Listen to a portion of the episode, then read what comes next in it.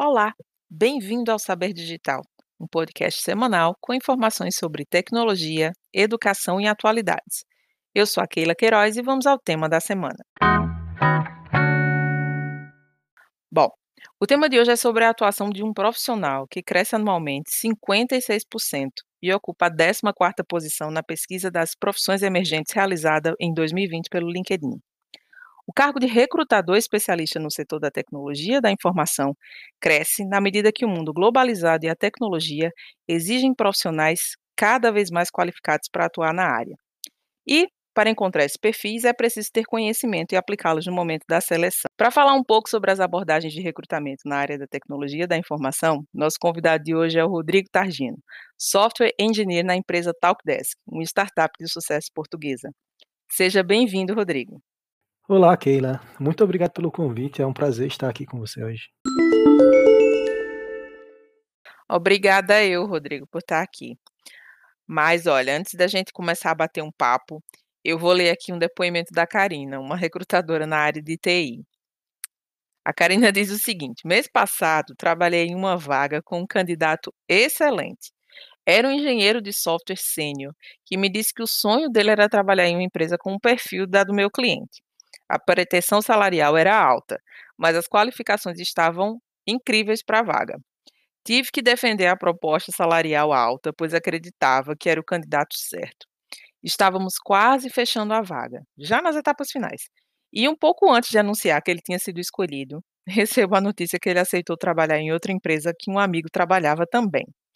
Moral da história: as pessoas vão contar todos os tipos de mentiras sobre onde, como e no que querem trabalhar, e o que é importante para elas.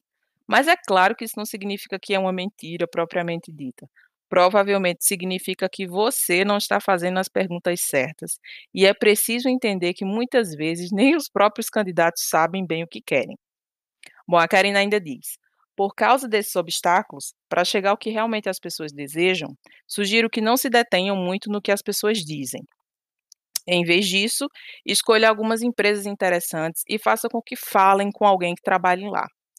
Talvez a coisa mais importante que aprendi aqui, no final do dia, uma das maiores partes do trabalho de um recrutador é reunir as duas pessoas certas em uma sala. Independentemente da, da indústria, domínio ou dinheiro, dentro da razão, é claro, a química é rei. Faça com que as duas pessoas certas tenham a conversa certa e todo o resto vá embora. Karina, obrigada pelo teu depoimento. Vai ajudar muito na entrevista de hoje.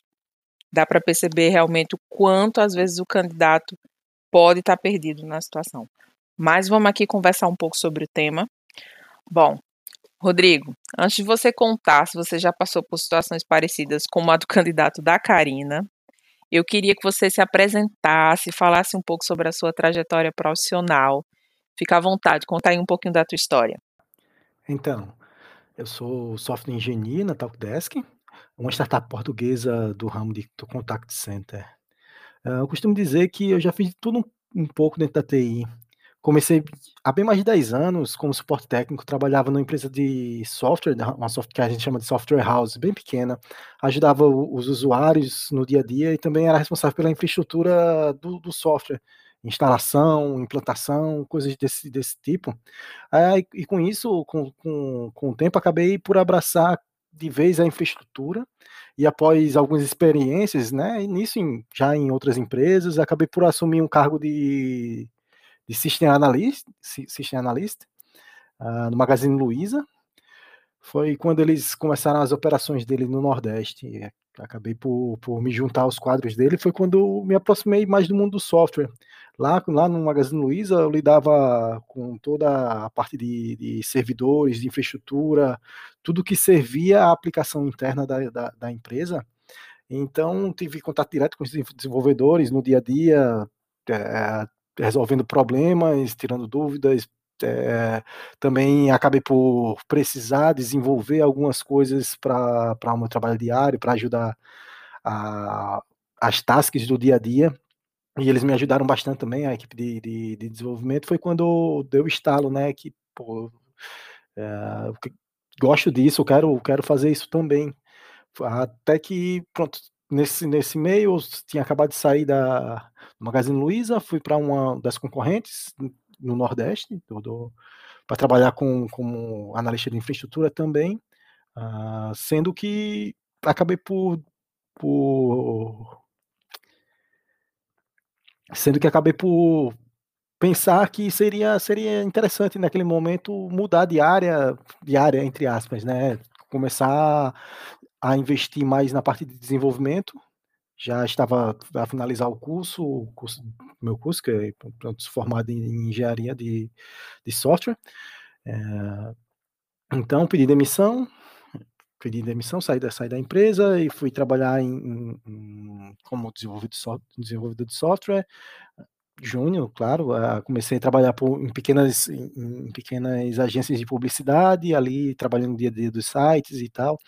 Uh, fui passando por algumas, algumas software houses pequenas lá da minha cidade, coisas locais, coisas muito ligadas a, a, universidades também, na altura.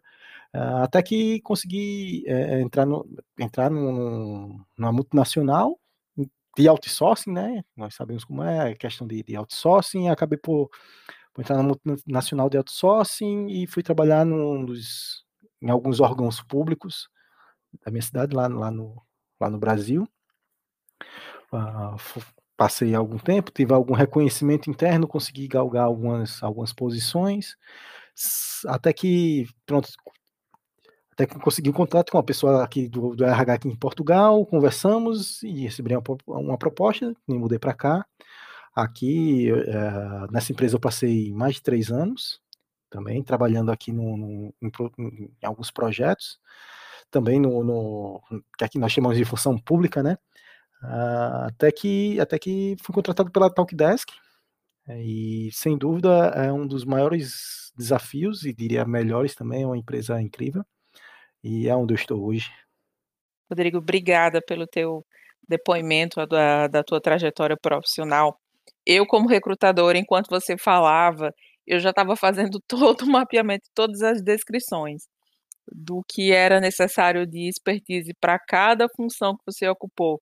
E o interessante é que todo o teu depoimento traz as três áreas, não é, da, da área de TI, que como recrutadores e recrutadores precisam conhecer, e também mostra um pouco da evolução, né, desses cargos, ou seja, assumir mais responsabilidade, o foco de cada área, por exemplo, na parte da infraestrutura, o quanto ela seria importante num processo de implementação de uma empresa, não é? Então, assim, foi bem interessante. Rodrigo, e como eu vejo que o teu processo ele foi bem completo, de forma que você conseguiu passar, não é? Pelos três, pelas três grandes áreas da, da TI, eu tenho certeza que você deve ter percebido várias coisas diferentes. Não só em termos da, da, das atividades, das demandas de cada cargo, das responsabilidades, mas com certeza em, em termos de processo, né, de recrutamento e seleção. Não só pelas vagas, não só pelos cargos em si, não é, na verdade, mas também pelo segmento, ou seja, pelas empresas. A gente sabe que, por exemplo, uma, uma, um recrutamento de um outsourcing, ele acaba por ser diferente de um recrutamento de uma grande empresa, né, que o segmento acaba sendo mais voltado para o cliente. Então, me conta um pouco aí sobre as diferenças em termos de processos de recrutamento e seleção que você percebeu ao longo do tempo. É, realmente. Agora que você falou, uh, eu volto no, volto no passado e penso na, nas várias etapas que, que eu cumpri, nas várias formas como eu passei por muitas empresas, por dezenas de empresas, a grande maioria, confesso que eram empresas, empresas pequenas sem, sem ter um, um RH estruturado. Eu acabava a, por falar diretamente com o dono ou coisas, coisas assim. Até a, engraçado uma vez que eu estava dando manutenção no, no um problema, um problema de, de software. Na altura, na, né, na época eu era eu, eu era eu era suporte, então durante durante a, a manutenção que eu estava que eu estava fazer no software, o dono da, da empresa, que era uma rede de bares da cidade, é, me abordou e disse: oh, esse problema, esse problema aí, como é que resolve? Eu, eu falei que precisava de manutenção preventiva e coisas, coisas do tipo. Ele disse: perguntou, ele me perguntou quanto é que eu queria para vir trabalhar com ele, já que eu conhecia os vários softwares que ele utilizava. e também tinha um conhecimento técnico que poderia ser, ser útil para ele. Esse foi um, foi um ponto engraçado, mas uh, falando assim, empresas e, e, empresas que têm realmente um RH, um departamento de RH, ah, eu passei por alguns, sim, claro, a, o outsourcing acaba sendo mais voltado para toque de caixa, digamos assim. As entrevistas que eu, que eu fiz na altura, na época foram sempre mais, mais voltadas para aquele, aquele cenário específico. Mas participei de, outra, de outras com várias etapas. Eu lembro de, de algumas, de um específico que eu tive algumas dinâmicas, quatro, cinco etapas, para no final ser contratado, inclusive, foi, foi, foi bem interessante. Pois é, Rodrigo, bem é, bem diferente, não é? Ao longo do tempo deu para perceber que você teve várias situações diferentes de recrutamento, inclusive de recrutamento inusitado, né? De repente ali encontrar o, o, o dono da empresa que já chama para trabalhar, isso é bem comum nas empresas menores, mais familiares, até empresas onde uh, o recrutamento ele é dividido em várias etapas. Rodrigo, agora fiquei um, Fiquei com vontade de fazer uma pergunta, principalmente nessa nessa parte que você fala, que você passou por várias etapas, né, de recrutamento, até passar para o técnico, né, para o recrutamento técnico. A minha pergunta é: o re o recrutamento em si só começa a fazer sentido, pelo menos para você, ou começa a ser efetivo quando você chega na parte técnica, ou faz sentido todas as outras etapas? Qual é a tua impressão, não é, em relação a essas outras etapas que o RH costuma fazer. E hoje, assim, você morando em Portugal, é, qual, qual a diferença que você consegue ver em termos de, de recrutamento, né? Se é, é diferente o processo, como é que foi, conta um pouquinho. Em relação ao Brasil, as abordagens, né? Elas aumentaram, diminuíram. Me fala um pouco dessa, uh, dessa situação.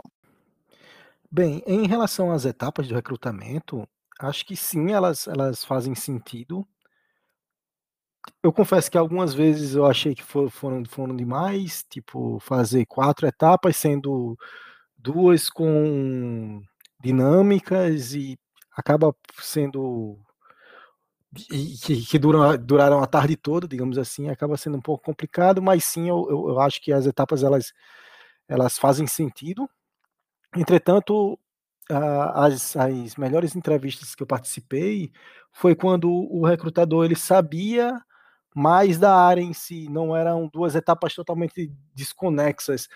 Tipo, você vai falar com o recrutador, ele vai falar sobre sobre a empresa, sobre a visão, valores, vai falar sobre, enfim, coisas algumas coisas e e e só então na parte técnica é que você vai saber o que é o de que se trata o, o, projeto, quais são as tecnologias, como as tecnologias elas são utilizadas na empresa. Acho que, que o recrutador ele, ele devia estar a par também dessas, dessas informações, até para conseguir ter um, ter um diálogo mais, mais próximo do, do, do, do, desde o princípio, porque você acaba iniciando a, a, o recrutamento, sabendo de fato qual o projeto, qual as como as coisas funcionam. Óbvio que, que dentro das, das possibilidades, né? Assim, sem, sem, sem se aprofundar demais, sem ir mais no fundo, porque vão ser pessoas que não, não, não sabem tanto de tecnologia, mas eu acho que sabe pelo menos ali o, o, o principal ali para que a conversa flua nesse sentido, acho que é importante. Já em relação a, a, a Portugal, em relação ao Brasil, Portugal uh, é, é interessante porque eu, eu, cheguei em Portugal numa época de, de digamos, um boom, um boom de, de oportunidades. Eu chegava a, a, receber diariamente duas, três propostas durante um tempo. Hoje essa média ainda continua bem alta. Tipo, na semana eu chego a receber duas, três propostas, coisas que, coisa que no, no quando eu estava no Brasil, tipo, nem, nem pensava. Recebia sim uma outra proposta, muito do mercado, pessoas conhecidas que, que ah, conhecia, ah, tenho, conheço alguém que tem uma empresa, ele dizia, ah, Rodrigo, ó, pensar em vir para cá, coisas assim. Aqui em Portugal a coisa é bem mais estrutu estruturada, claro que é a minha visão pessoal, né, não não é um não é a regra, digamos assim, mas, ah, eu recebo aqui contatos pelo LinkedIn, tanto que minha minha rede minha LinkedIn, minha rede social, quando eu estava no Brasil, eu tinha menos de 100 conexões, hoje eu tenho mais de 2000 conexões e 99% são de recrutadores. Eu sempre aceito, porque gosto de saber da das das oportunidades e e pra onde o mercado está indo, não não só pela pela pela oportunidade de ser contratado ou de conversar, não, mas pra saber o que o que tá a ser usado no mercado, e quando você vê várias propostas pra uma determinada tecnologia, você consegue você consegue ter um termômetro do que do que tá acontecendo. Nossa, como a pandemia vai ter que mudar, não é, essas etapas aí do de do recrutamento, principalmente na área comportamental, que, enfim, a gente sabe, pelo menos os recrutadores, né, nós nós recrutadores sabemos que boa parte dessas etapas é pra conseguir investigar um pouco mais ou pelo menos traçar o perfil comportamental, que acaba por ser também uma um um fator importante, não é, no processo de de recrutamento e seleção. Mas concordo demais, Rodrigo, com você tá falando, principalmente dessa visão de tentar aproximar as 2 áreas, né, pra que elas não pareçam tão distintas. E o quanto acaba por parecer que o recrutador, né, o da da o profissional da área de RH, realmente não sabe da parte técnica.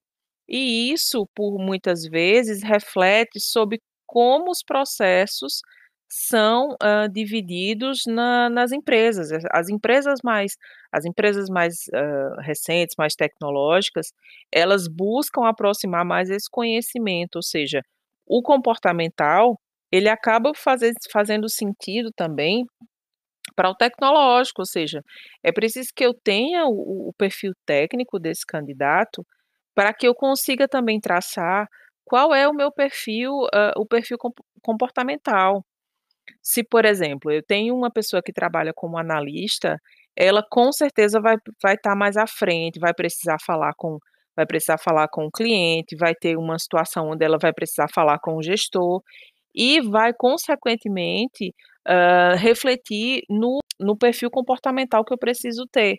Então, nesse sentido, como é que eu, recrutador, consigo juntar as 2 informações, né, as 2 áreas do técnico e do comportamental, pra que eu consiga definir melhor o meu perfil. E ainda mais agora, né, com a pandemia, esse presencial pra conseguir fazer alguma dinâmica, né, como é que nesse mundo do online, né, como é que eu vou conseguir fazer isso tudo? Então, eh, é bem interessante essa tua visão, acho que é uma visão totalmente atual sobre a situação do da aproximação dos das etapas, né, do do recrutamento. E, hã, vejo também o quanto ela reflete sobre o candidato, né, o candidato ele acaba quando acaba quando percebe que a recrutadora, o recrutador, não tem o conhecimento técnico, muitas vezes eles eles perdem o interesse, né, na empresa, porque há uma dificuldade, há um ruído na comunicação.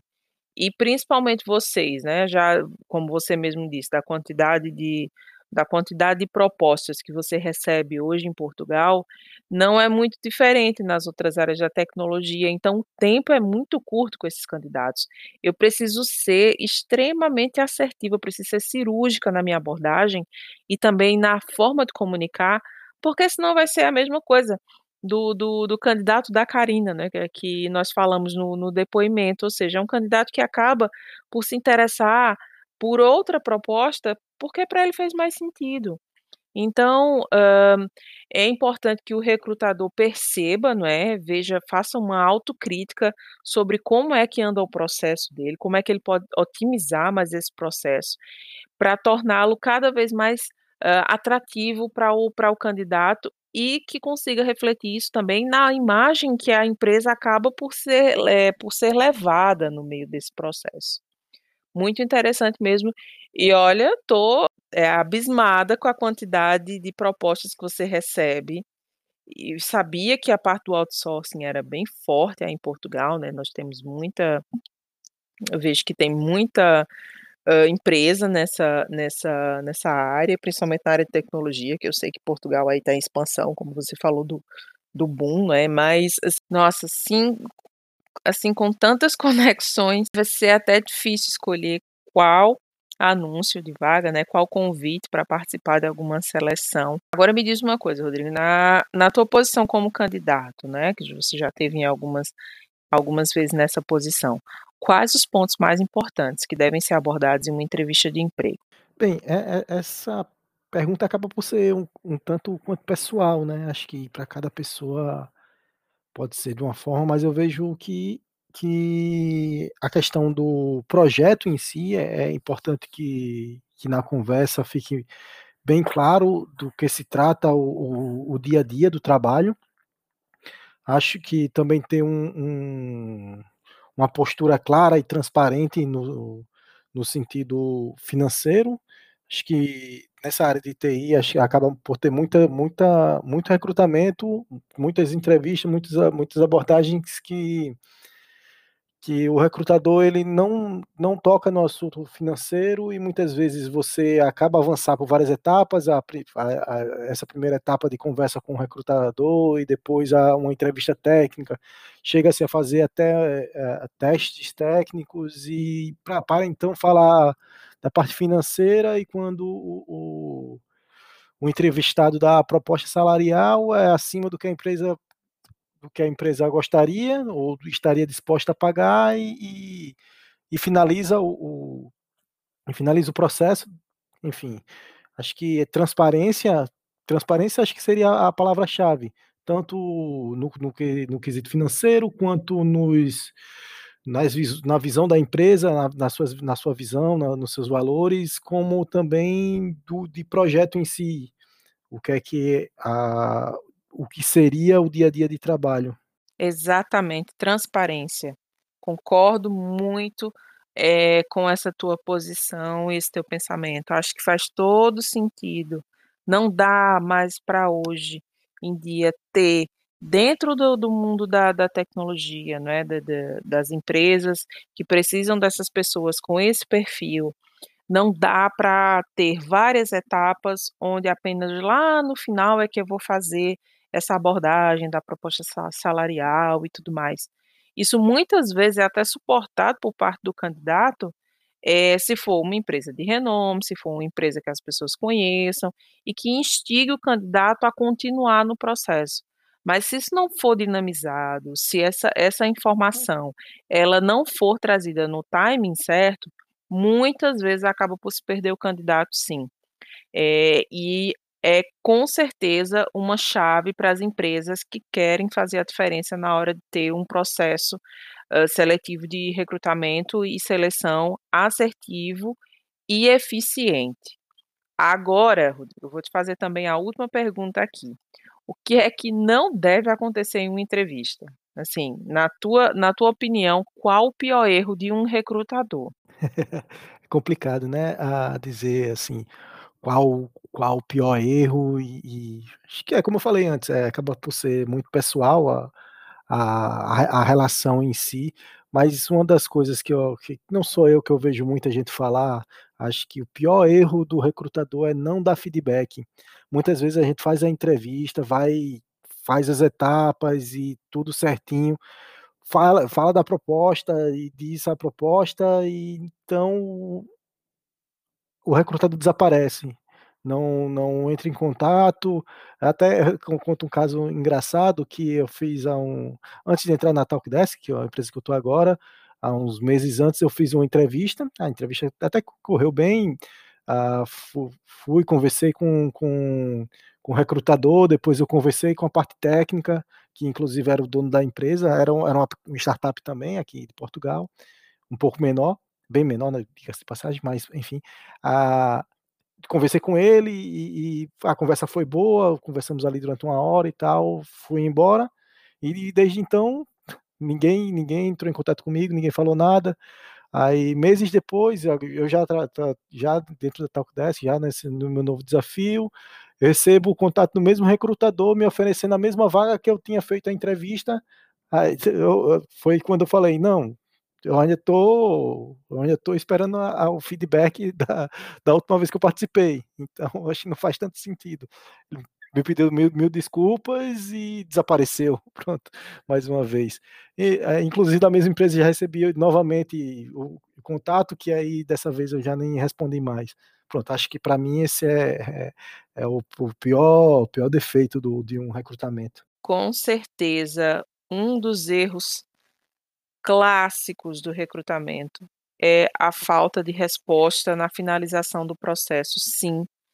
Principalmente no sentido de levar a reputação da empresa, né, promover a empresa de forma positiva para não só para aqueles candidatos que vêm trabalhar, mas também aqueles outros que passaram por algum processo.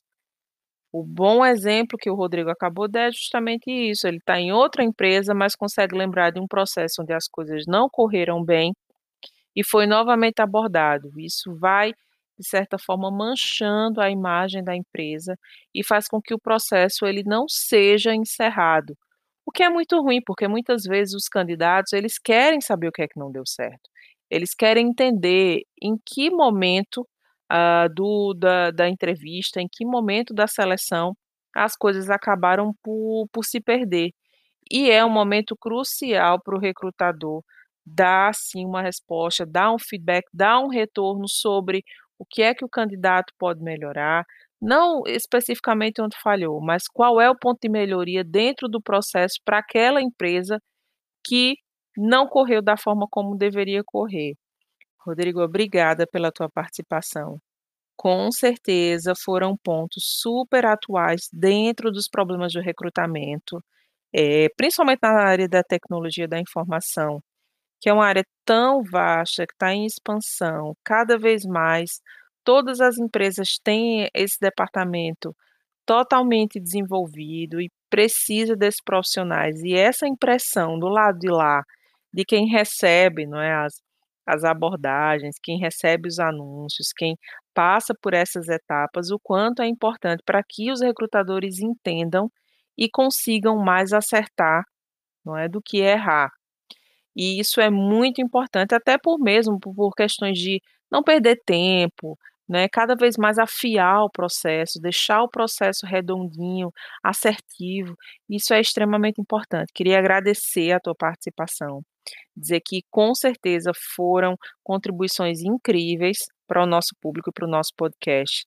Deixar aí convidado para vir outras vezes e ficar à vontade aí para fazer tua consideração final. Bem, eu que, eu que agradeço né, a oportunidade de, estar aqui e falar, falar para uma audiência tão especial como a sua. Agradeço, agradeço muito e, e, acredito que iniciativas como essa de trazer um pouco mais de todas as, as visões para o, o recrutamento é importante para não só para a área de, de, de, recrutamento, como também para o desenvolvedor quando ele está em busca de, de novos desafios.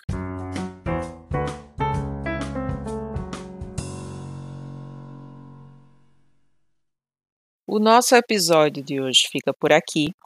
E assim como o Rodrigo né, contou para a gente aqui como é que foram as experiências de recrutamento Conta pra gente também, como é que foram essas experiências aí, não só como recrutador, mas também como candidato. Não esquece ir lá na nossa página do Instagram e comentar no nosso último post sobre esses erros aí de recrutamento, tá? Obrigada, gente. Até a próxima. Tchau, tchau.